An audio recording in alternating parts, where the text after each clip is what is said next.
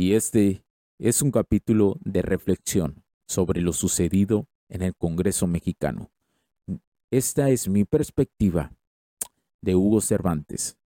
Durante años siempre hemos creído que lo que era irreal de la cuestión que a lo mejor alguna vez llamaron locos algunos, nunca iba a ser revelado, que nunca iba a haber revelaciones como estas, donde se presentaron, primero que nada, expertos, exmarinos de, de congresistas estadounidenses, eh, personas que eh, de la aviación, controladores aéreos mexicanos que presentaron diversos testimonios sobre cosas sucedidas, por ejemplo, en Mazatlán, donde en el año de los setentas hubo una intervención a tres aviones de estos objetos que prácticamente volaron alrededor de ellos, donde aparecen, como dice el controlador aéreo, en el radar muchas veces los objetos, incluso en el aeropuerto como el Benito Juárez. Ahora también se reafirmó lo que habían dicho los eh, gente exmarín en, en el Congreso de los Estados Unidos, donde su perspectiva olía a tanta verdad que salía en él lo que juraba y decía del corazón. Que sea o no presionado o no o sí amenazado por ciertos grupos estadounidenses o ciertas partes del gobierno estadounidense, eso no lo sabemos, solo él lo sabe. Ahora, al final se reveló estas momias peruanas que tiene años en lo personal que yo he escuchado de ellas. Ha habido misterios, ha habido cosas que las han golpeado, ese, tipo de revelaciones, pero hoy ha sobresalido porque ha salido al Congreso, en un Congreso, ¿sí? Quiero que notes la magnitud. Pero esto para mí era normal que en algún momento iba a suceder.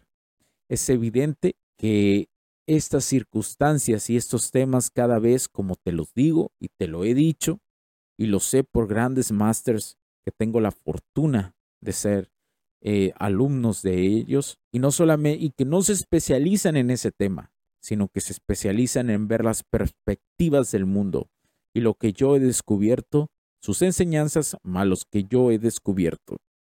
Sabía que en algún momento iban a llegar este tipo de revelaciones. Y es importante abordar este tema porque van con la base de la tecnología, mucha tecnología de la que yo te estoy hablando en este momento y que gracias a ella está llegando a ti, es por esos tipos de descubrimientos que se han hecho en lo oscuro.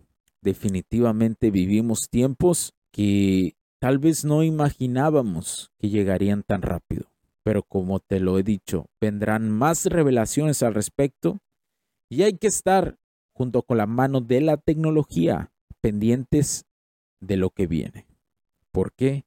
Porque al final estos dos puntos se van a encontrar, así como vienen muchísimos puntos en nuestra vida diaria que se encuentran, también se encontrarán.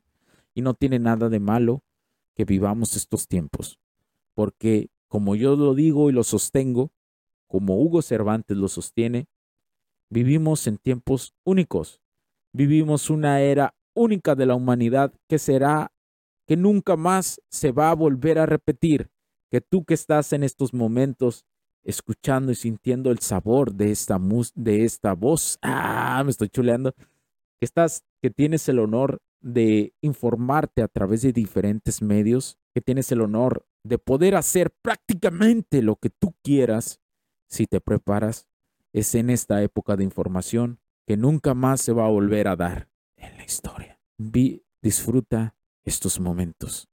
Créemelo, somos un efímero momento de la existencia.